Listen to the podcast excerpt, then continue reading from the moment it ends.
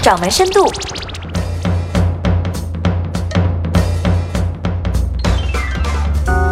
掌门，大家好，欢迎来到今天的掌门深度。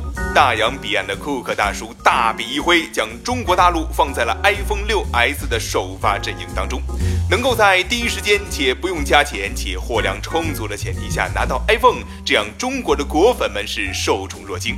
想想之前苹果对 iPhone 的饥饿营销，真是一阵心酸一把泪呀。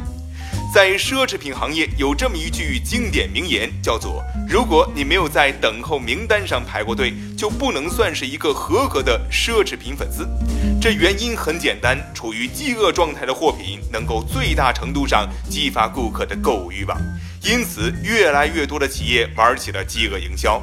咱比如说苹果、小米、乐视、微软等等，比比皆是。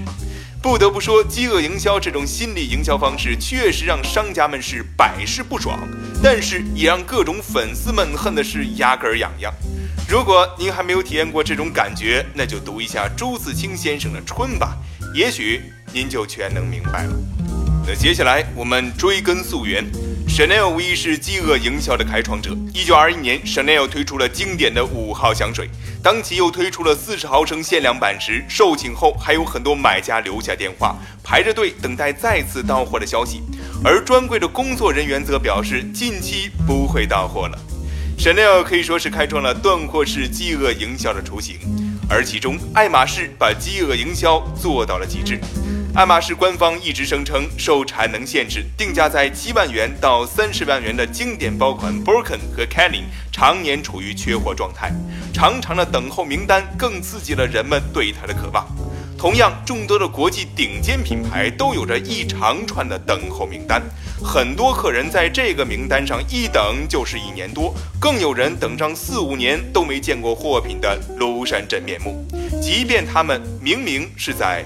有货的前提下，接下来您可能要说了，这真是踏破铁鞋无觅处啊！这就是所谓的终极营销方式吧？您别急，听我接着往下说。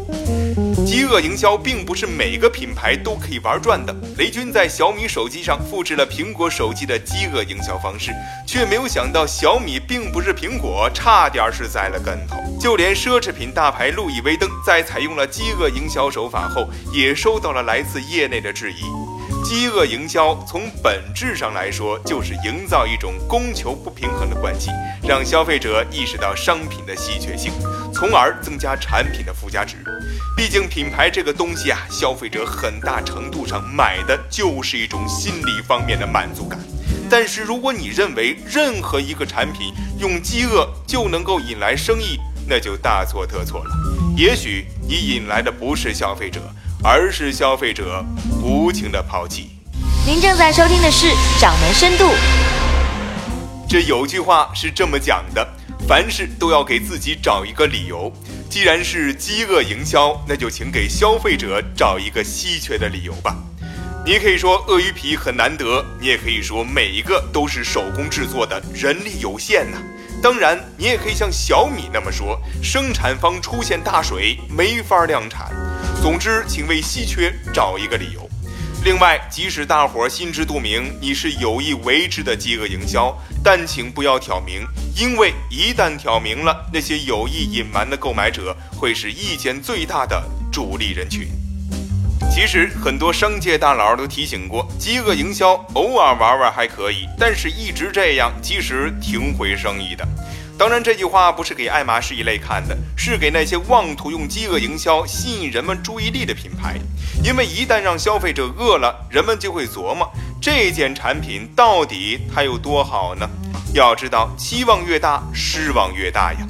另外，消费者的心理是非常微妙的，玩上一两次就会觉得没劲了，所以偶尔来一次，挑逗一下消费者的神经也就足以了。这说到底，饥饿营销只是营销战略的一部分。如果想要做好品牌，还是要一步一个脚印的，慢慢的、踏踏实实的来。对了，最后呀，咱们还要提一点，千万别拿那些牛哄哄的品牌的饥饿营销说事儿，因为大部分的你们。不是他呀。